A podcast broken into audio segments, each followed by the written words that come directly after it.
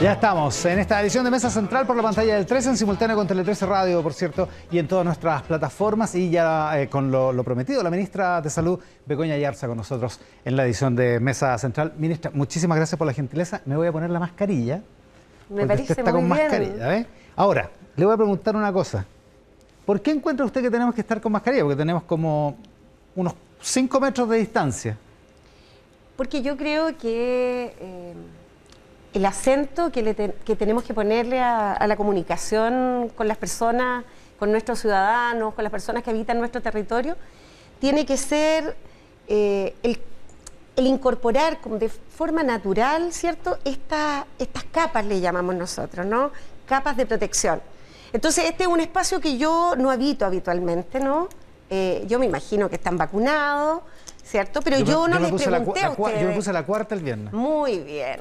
Entonces yo digo, yo me quiero cuidar. Yo no tengo factores de riesgo hoy, ¿sí? Pero vivo con una persona con factores de riesgo. Claro. Entonces mi decisión es cuidarme.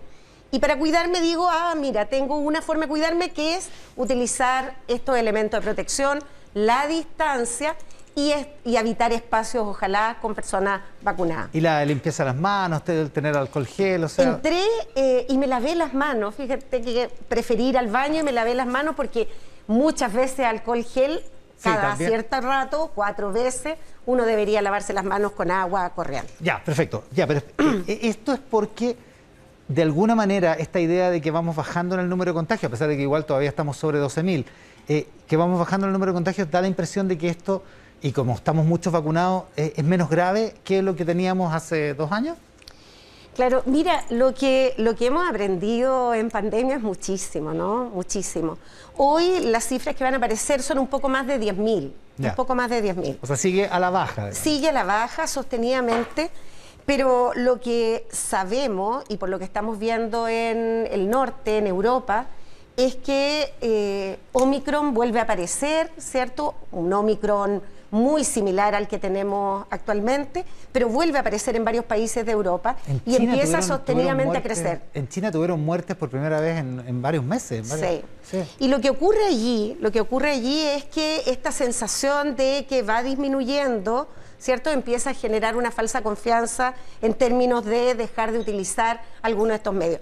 Lo que nosotros pensamos, ¿no? Es que en las próximas semanas lo más probable es que vaya ascendiendo más lento como ascendió eh, el Omicron que estamos viviendo ahora. Eh, la experiencia en Europa es que va más lento, pero va a ir subiendo. Entonces, lo que quiero decir es que la pandemia está y que la pandemia continúa.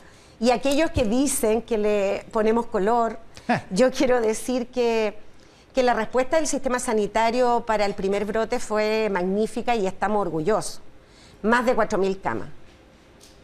Eso no es tan fácil de montar. No es llegar y hacerlo. No es llegar y hacerlo y nuestros trabajadores de la salud, tanto del mundo público como privado, digamos lo que están cansados. Muchos de ellos con licencia y con temas de salud mental que tenemos que abordar. ¿Eso significa que no es llegar y volver a poner 4.000 camas claro. Entonces, eso, eso tenemos que tomarlo en cuenta. O sea, el sistema sanitario chileno tiene una capacidad y la ponemos entera al servicio de los ciudadanos y las personas pero esa capacidad no es infinita. Y con los volúmenes que eh, en Omicron, el que estamos viviendo, tuvimos de contagio, efectivamente volvimos a tener pacientes en cama UCI. Ahora, es cierto que las medidas que se exigen en Chile para entrar en la frontera, las, eh, todavía algunas restricciones que tenemos en materia de aforos, por ejemplo, eh, son más, no sé si exageradas, pero son más exigentes que las de otros países. O sea, en Inglaterra, francamente, esto, esto, no es tema, digamos. Nadie anda con mascarilla, o sea... Bueno, gran sistema sanitario el inglés. Nosotros nos inspira mucho. Solo quiero decir que por eso tenemos esta nueva institucionalidad. Eh, el viernes sesionó por primera vez nuestro, nuestra Comisión Nacional de Respuesta Pandémica, que un grupo experto. Alguien diría lo mismo de siempre. No, no, yo quiero decirles que no. Hablemos de esto que llamaron ustedes la nueva gobernanza. ¿Sí? ¿Qué es exactamente y en qué, en qué difiere de lo que veníamos eh, trayendo? Lo que tenemos, lo que tenemos de, de, nuevo es que, por un lado, lo más relevante es que eh, el espacio donde van a deliberar, conversar, ¿cierto? Los mayores expertos en temas de epidemiología. Algunos de ellos eh, estuvieron en el gobierno anterior y para nosotros no es tema, al contrario, esa experiencia se incorpora. También se están incorporando expertos en áreas de economía, de comunicación, de riesgo y también de impacto eh, más bien socio emocional de la pandemia. ¿Estos aspectos no estaban considerados o estaban en, distintos en, en otro espacio. Ya. Entonces, ¿Y este espacio en una misma mesa. En una misma mesa. Esta mesa va a sesionar semanalmente, pero como todos sabemos que existen preocupaciones de distintos ámbitos. Algunos muy técnicos, las vacunas, otros tienen que ver con los medicamentos que podemos incorporar, pero también hay mucha preocupación de los gobiernos locales en términos de implementación o de los directores de salud de algunos territorios que cuando el ministerio señala ciertas indicaciones o normativas dicen, pero ¿cómo lo hago acá en estas condiciones? Entonces tenemos mesas muy técnicas que están vinculadas a esta comisión y otras mesas con mucha participación ciudadana, con participación de gobiernos locales y otras sensibilidades. De forma tal que el legítimo interés de la sociedad de participar en las decisiones tenga un camino claro. Ya. O sea, si este grupo de gobiernos locales dice, mira, la implementación que se está señalando enfrentado a este tema tiene esta, nosotros quisiéramos incorporar esta idea, eso tiene un camino. Y el camino es ir a la comisión, todo eso va a ser trazable o sea, lo que y nosotros... finalmente va a llegar a esta comisión, eh, a la comisión superior, digamos. Superior. Y por tanto, cuando yo me pregunto por qué tomaron la decisión en tal espacio territorial y no en el otro, o por qué tomaron en este aspecto de la cultura o en los colegios, yo puedo saber cuáles fueron los criterios, recorrer esa decisión y por tanto nosotros creemos que un elemento así, pero significativamente importante en cualquier manejo de pandemia, es la confianza que los ciudadanos tengan en aquellos que tomamos las decisiones. Estamos con la doctora Begoña Yarza, ministra de Salud. Espérese un poco. Eh, esos, espacios de autonomía, qué, bordes tienen? ¿Qué márgenes tienen? Porque, por ejemplo, ¿podría una comuna o una región del país em, darse a sí misma una cuarentena, por ejemplo? No, no es espacio de autonomía, es espacio de participación en la propuesta. Ya, no es que puedan llegar y tomar decisiones. No, no, no, no. Aquí en salud ya nos acostumbramos, nosotros hacemos normativa. Entonces lo que nosotros queremos ampliar es... La improvisación es, se paga caro. Carísimo. Entonces lo que nosotros decimos es que vamos a escuchar todas las sensibilidades. Ya, perfecto. Todas. Van a tener un camino, ese camino va a tener respuesta. O sea, si los gobiernos locales señalan algo, esta comisión va a responder. O sea, no es esto que por la prensa escuchamos por la prensa, no, tenemos un espacio institucional. Ahora, si la decisión de la comisión es una decisión que va a cerrar, abrir, en fin, algo que compromete a otros sectores de la economía, está el comité interministerial. O sea, efectivamente. el, ejecutivo, por decirlo así, no cede su prerrogativa, digamos. Exacto. No, no o sea, el presidente. la decisión. Claro, el presidente, la ministra de Salud, en fin, los ministros van a estar en un espacio también de toma de decisiones pero acorde a la decisión. Eso es parecido a como era antes, digamos, en el gobierno anterior. Yo creo que no estaba tan claro cuáles eran los espacios que habitaba eh, el, Ejecutivo y cuáles eran los espacios que tenía los, eh, expertos. Eso yo diría que estaba confuso y algunas veces uno sentía que los expertos salían diciendo A y en otras ocasiones... Es verdad, pasó, pasó un par de veces. Sí. Entonces nosotros creemos que esto pone las cosas en su lugar. En cualquier institución moderna, en cualquier eh, desafío de esta magnitud, esto es lo que corresponde. Nosotros creemos que este es el desde para la toma de decisiones en pandemia. Quiero que volvamos al tema de la situación pandémica, pero quiero partir por donde realmente iba a partir. Lo que pasa es que después con las mascarillas nos metimos en otra cosa, pero eh, sabe, que la, sabe que la ministra del Interior está, se contagió, está toda su familia contagiada, dijo ella en un comunicado. ¿Ha sabido algo de ella, de su estado? Eh, gripe gripe, síntomas respiratorios altos del tipo de la rinorrea, pocos síntomas. Partió ayer. O sea, es un cuadro suave. Un cuadro bastante suave, también el del resto de la familia, sí. Así eh, que, bien. Ya, está bien. Ahora, ¿la mayoría de los cuadros son suaves ahora o no? Es que lo que, lo que ocurre es que hay un porcentaje efectivamente de cuadros que no concurren estos síntomas suaves y leves, sino que aparece como una enfermedad respiratoria grave. ¿Y quiénes son esos? Aquellas personas que esta comprensión de las capas de protección no lo ha incorporado. Ya. O sea, es el grupo de personas con mucha comorbilidad, Ya, ¿cierto? Mayores ya. de 60 sobre todo, y que además no, ha- no se han vacunado. Y allí eso es claro. O sea, ahí Eh, tenemos un problema. Tenemos un problemazo. Si bien nosotros estamos orgullosos que el gran porcentaje de la población está vacunada, aún sigue un espacio, sobre todo en adultos que no se ha vacunado. Ahora, pero la vacunación lleva un año. O sea, esa es gente que ya no se va a vacunar. O sea, porque si no los convencimos en un año, no se van a, ya a esta altura. Yo el, el viernes fui a ponerme mi cuarta dosis, como le conté, y la verdad es que, bueno, aparte que el, el vacunatorio en el que fui era súper eficiente, pero realmente no me demoré nada porque había muy poca gente vacunándose. Había, no había colas, en fin. Eh, Yo Mm. no sé, pregunté, me dijeron que en general, pues yo fui un poquito más tarde, pero que en la mañana temprano había un poco más de gente, pero, pero que no era mucha la que estaba yendo. Yo creo que el mensaje eh, hacia esas personas tiene que seguir siendo, por un lado, por un lado, el mensaje de su protección personal. O sea, a mí me encantaría que empezáramos a comunicar cuál es el riesgo que tiene una persona con comorbilidades y una determinada edad sin vacunarse de morir o de enfermarse gravemente. Que empezáramos a hablar a esas personas. Claro. Porque los promedios esconden esta diversidad. Cuando Entonces habla- no los visibilizamos. Cuando hablamos de ese grupo de personas mayores de 60, con comorbilidad, que no se han vacunado, estamos hablando de cuánta gente, ¿700 mil personas? Por ¿Un lo millón menos. de personas? Por lo menos. Sí. De ese, ese orden de magnitud. Ese es el orden O sea, de magnitud. gente, po. Mucha. Y hay otro grupo que nosotros estamos muy, muy comprometidos, que es el grupo de niños de 3 a 5 años, que es la Ya. educación parvularia. Y allí también tenemos baja cobertura. ¿Por o sea, estamos en el 60% de cobertura. Eso es porque los papás no se atreven a vacunarlo, básicamente, ¿no? Y allí es lo que nosotros pensamos. O sea, que la comunicación no solo sea una comunicación de felicitarnos porque tenemos una buena campaña de vacunación y unos trabajadores de la salud espléndidos, No, con una capacidad del sistema sanitario Es- de llegar increíble. al lugar más increíble en postas rurales, más de 1.100 No, postas rurales la capacidad del vacunando. país para vacunar es increíble, sí. Pero si nos quedamos solo en la felicitación y no ponemos el acento en aquellos grupos que por algunas razones, algunas atendibles, miedos atendibles o no suficiente información con la que hemos llegado y aún tenemos retraso. A mí me preocupan los mayores de 60 con comorbilidades, que son los que llegan a las unidades de cuidado intensivo, y los niños de 3 a 5 años que tenemos baja cobertura. Ahora, Creo que son dos grupos muy importantes. ¿Los niños le preocupan por qué? ¿Por la baja cobertura en sí misma o porque efectivamente se pueden enfermar? Porque todo, todo lo que hemos aprendido es que a los niños les da suave siempre, digamos.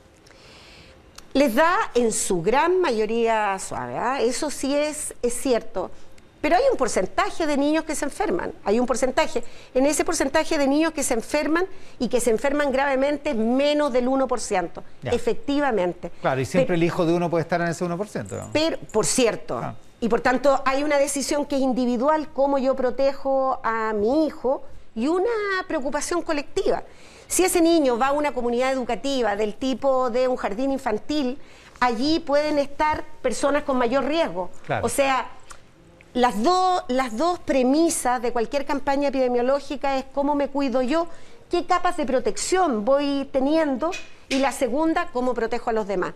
Ambas, en el caso de los menores de 5 años, yo creo que pueden articular una, una bonita conversación con sus padres como para estimular. ¿Y cómo convencer a esos papás? Porque los niños no se vacunan normalmente porque los papás dicen, sabes que yo no quiero arriesgar. Da la típica expresión, no voy a usar a mi hijo de conejillo de indias, digamos. Claro, pero llevamos mucho tiempo vacunando en el mundo, ¿cierto? Eh, hay muchos estudios en relación a los resultados de las vacunas y cuáles son algunos elementos adversos. Y yo creo que la comunidad internacional estamos convencidos que las vacunas que se han producido son muy seguras. Que a pesar de que las hayamos aprobado en este estado más de emergencia, porque no dejamos que avanzaran los estudios como hoy como antes de la pandemia teníamos para las vacunas habituales, que son de año, pero que son seguras, demostrados efectivamente con los datos, lo son. Yo creo, a mí me, pasa, yo leo el diario y leíamos en el Mercurio, que hay un grupo de personas que está tan en contra de las mascarillas y que los niños estén liberados y que vayan a la comunidad educativa sin nada, estamos exagerando, y otro grupo que dice, mi hijo, no, no quiero que vayan. Entonces yo lo que digo es por eso que esta gobernanza de la pandemia tiene esta expresión. Esas dudas legítimas tienen que tener un camino. Entonces el, ancho camino del medio, mm. digo, ese ancho camino del medio, el que tenemos que recorrer, que es decir, entrar, pero con elementos de seguridad, con estas capas de seguridad. Y a propósito de eso, ayer el diario La Tercera contaba que se iba a cambiar el criterio relacionando el aforo en las salas de clase, en los colegios, con el porcentaje de vacunación de, los grupos de estudiantes. ¿Es correcto eso? ¿Qué, es lo que va a pasar exactamente? Es, eh, yo creo, bueno, uno decir que con el Ministerio de Educación ya eh, tenemos una relación que se convirtió en permanente y creemos que este es el inicio de volver a instalar la conversación de educación y salud. Digo eso para decir que efectivamente el tema, ¿cómo lo estamos viendo? Por, una, por la unidad sala, grupo de sala. Ya. Y por tanto, más que mirar por los promedios, el 80% de los alumnos menores de 11 años están vacunados, el 95% no nos sirve. Esta mirada más territorial, más específica y de cuidado, entonces decimos, el grupo de clase, unidad grupo de clase. Y esa unidad grupo de clase ¿cierto? ¿Qué nivel de protección tiene? Ah, mira, el nivel, primer nivel de protección, la vacuna. Entonces, si ese grupo de clase tiene una cobertura de vacuna que nosotros situamos como segura, efectivamente no tiene que concurrir el metro entre un alumno y otro. Ya. Y lo que vamos a hacer para aquellas personas que con este nivel de seguridad, ¿cierto? Que, que vamos a situar 80, por ahí va la cifra. Ya puede haber alguien no vacunado en esa comunidad educativa. Bueno, esa persona va a tener que testearse con frecuencia porque esa persona, ah, eh, para, que, para que no, no sea un factor para los demás. Pero va a tener, pero puede seguir asistiendo Por al cierto, el derecho a la educación. Ya, porque es que eso es lo importante, porque eh, lo que lo que criticaban mucho a partir de la publicación de ayer es que eh, seguramente lo vio hoy día en el Mercurio, es que con este factor, entonces de alguna manera se, se devolvía al tema de las clases híbridas que ya sabemos que desde el punto de vista educativo no funcionaron, digamos, o no funcionan de la misma manera, por lo menos. Y yo creo que además eh, la preocupación que tenemos es este impacto socioemocional. Parte de ese impacto yo creo que no lo habíamos mirado en su magnitud, es lo que ha ocurrido. El reencuentro de los niños en los colegios lo has visto, felices, contentos, es precioso, pero a su vez concomita con aquello ciertas situaciones de desajuste socioemocional, con, con volver a participar de una comunidad. Y eso es secuela de la pandemia. O sea que aún no hemos evaluado el impacto que ha tenido dos años de no participar de la comunidad educativa. Mm. Así que todas las fichas están en esto, en mirar esta unidad que es el grupo de clase y situar los niveles de protección allí, sobre todo con las vacunas, y si nosotros decimos... Pero con el criterio general de que los niños vayan a clase, digamos. O, sea, el criterio es los primeros en entrar y los últimos en irse. Ese sigue siendo el criterio. Sigue siendo el criterio. se, lo pregunto porque Carlos Díaz fue el otro del jueves, el presidente del Colegio de Profesores, al Ministerio de Educación, y dijo que le habían planteado al ministro el problema de aumento de contagios. Él dice que están aumentando los contagios. ¿Es real ese dato? Nosotros tenemos una... La capacidad de vigilancia epidemiológica nuestra chilena es muy buena. Nosotros estamos vigilando desde la incorporación de los niños al colegio. Y, allí eh, el número de brotes en Chile hay más de 1.500 centros educacionales, o sea que es un volumen enorme. Y en ese volumen enorme, el promedio siempre esconde diferencia, ¿cierto? Menos del 1% ha tenido brotes. Pero, pero, debo decir que hay algunas regiones en que se han aparecido un poco más de brotes. Y uno dice Magallanes. Ya, Magallanes tiene más brotes. Antofagasta tiene más brotes. El presidente de los profesores se puede estar refiriendo a eso. Lo que, y lo que él, y, yo le encuentro, eh, en, fin, ahí hay algo muy legítimo, que es decir, ¿Magallanes es igual a la región metropolitana? No, no. Por tanto, no solo tiene que ver con primera capa de protección, ¿cierto? La vacuna, segunda, uso de PP, ¿cierto? Tercero, voy a testear para que no haya riesgo de que alguien ingrese con, con, con SARS-CoV-2 Cuarta, uno dice, esa comunidad educativa tiene que tener circulación de aire en ese grupo que estamos viendo, Magallanes, frío. Entonces, en esos lugares en que uno de los elementos de protección no, puedo, no podemos asegurarlo porque tiene condiciones geográficas, territoriales distintas, entonces hay una cierta cantidad de tecnología que podemos instalar. pero esa tecnología no sirve en aquellos lugares en que yo puedo efectivamente hacer circular el, el aire. Entonces uno dice, tiene razón, hay particularidades de ese estilo. Hay otras particularidades que tienen que ver con la propia comunidad educativa. Entonces lo que nosotros hacemos de salud, que hasta ahí llegamos porque eso es lo que sabemos, es decir, estas son las condiciones.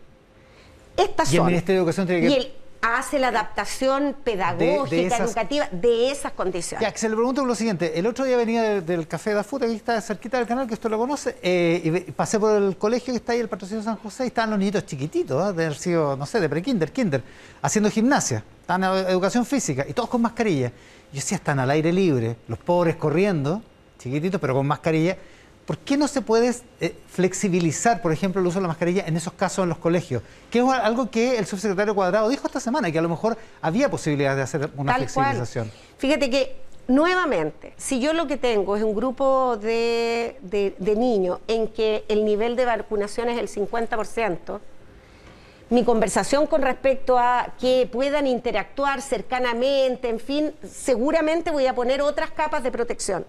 Pero como estamos hablando de esto, de esta la, concomitancia de factores, al aire libre, circulación, check, vamos. Eh, vacunación mayor del 80%, check, vamos. ¿Podremos liberar una de estas capas de protección? Parece razonable, parece razonable. Ya, o sea, podríamos esperar eso. Claro, es, de, aquí en adelante. y, podríamos, ¿Y qué podríamos esperar en términos del desarrollo propiamente tal de la pandemia? Vuelvo a una, a una cosa que, hablamos al principio. Eh, podemos esperar que con la vacunación que tenemos, con eh, el, nivel de cuidado, con la conciencia, con lo que hemos aprendido en estos años, con, también cómo se comporta el virus, eh, podamos tener un invierno relativamente tranquilo y sin cuarentena? Mira, lo que nosotros pensamos, lo que nosotros pensamos es que eh, lo que está ocurriendo en Europa se demora un par de meses y no llega. Están subiendo los casos de, esta, de este Omicron con alguna variante, pero que sigue siendo al parecer bien contagioso y al parecer hasta ahora uno nunca puede, tiene que seguir observando, eh, con poca agresividad desde el punto de vista de la morbimortalidad. Eso va lento, parece que no sube como el Omicron actual, tan rápidamente, va lento. ¿Qué es lo que nosotros estamos haciendo? Ya partimos con la vacunación de influenza, porque efectivamente están circulando otros virus respiratorios, está circulando influenza, está circulando virus respiratorio sincicial y algo de parainfluenza. Entonces lo que uno dice, y lo estamos vigilando, estamos en la semana 11, todavía con niveles muy bajos, ¿no? De circulación de esos virus. Entonces, vacunación de influenza, vacunación para, para SARS-CoV-2, para COVID, y lo que nosotros creemos, ¿cierto? Que tenemos que observar seis semanas, puede ser un escenario en que pueda alzar el número de casos. Pero ese número de casos ¿cierto? Se parece, se parece a cómo se está comportando a, este, a, esta, a la cepa que tenemos hoy actualmente. Entonces nosotros estamos esperando que en invierno lo más probable, lo más probable es que puedan subir un poco más los casos, pero vacunación, elemento de protección. Entonces, no sería necesario en cuarentenarse. No, no lo vemos, no lo vemos en principio, no lo vemos en principio, pero lo otro que vemos. Esto sí que no está escrito en piedra, como. Mira, nada, cada vez que me preguntan, ustedes descartan cualquiera, eh, lo que nosotros decimos es que no descartamos nada. Es que no, descartamos nada. No, claro. Pero, pero, pero más o menos ese es el panorama que estaría predominando hasta ahora. Predominando. Y como que los compromisos que hemos establecido, uno es la transparencia de las decisiones, que sean ajustadas a la mejor evidencia posible, que puedan ser contrastadas, pasarle los datos a todas las organizaciones datos, por cierto, con, eh, con todos eh, los cuidados de la información sensible a las organizaciones que eh, investigan, que trabajan con base de datos y sobre todo explicarle bien a la ciudadanía y a los trabajadores de la salud. Muchas veces pasaba que una medida era tomada y los trabajadores de la salud, sobre todo de atención primaria, se enteraban después. Entonces, ese estilo de cosas, que es un estilo que es el desde, desde la Administración del Estado, eh, yo creo que esa la vamos a asegurar y prepararnos. Yo creo que eso es lo que más hemos estado haciendo. Lo último, prepararnos significa que vamos a seguir comprando vacunas. Vamos a seguir comprando vacunas. Al ritmo que estábamos haciendo. Al ritmo que estábamos haciendo y tenemos eh, ya la claridad de que tenemos las vacunas para esta segunda dosis de refuerzo absolutamente ya bien, bien eh, compradas, en fin, con contratos hechos. Así que eso, eso no está en discusión. Ministra, muchísimas gracias por la gentileza de estar hoy día con nosotros. No, yo muy contenta de estar en este programa. Qué bueno, muchas gracias. Sí. Qué bueno.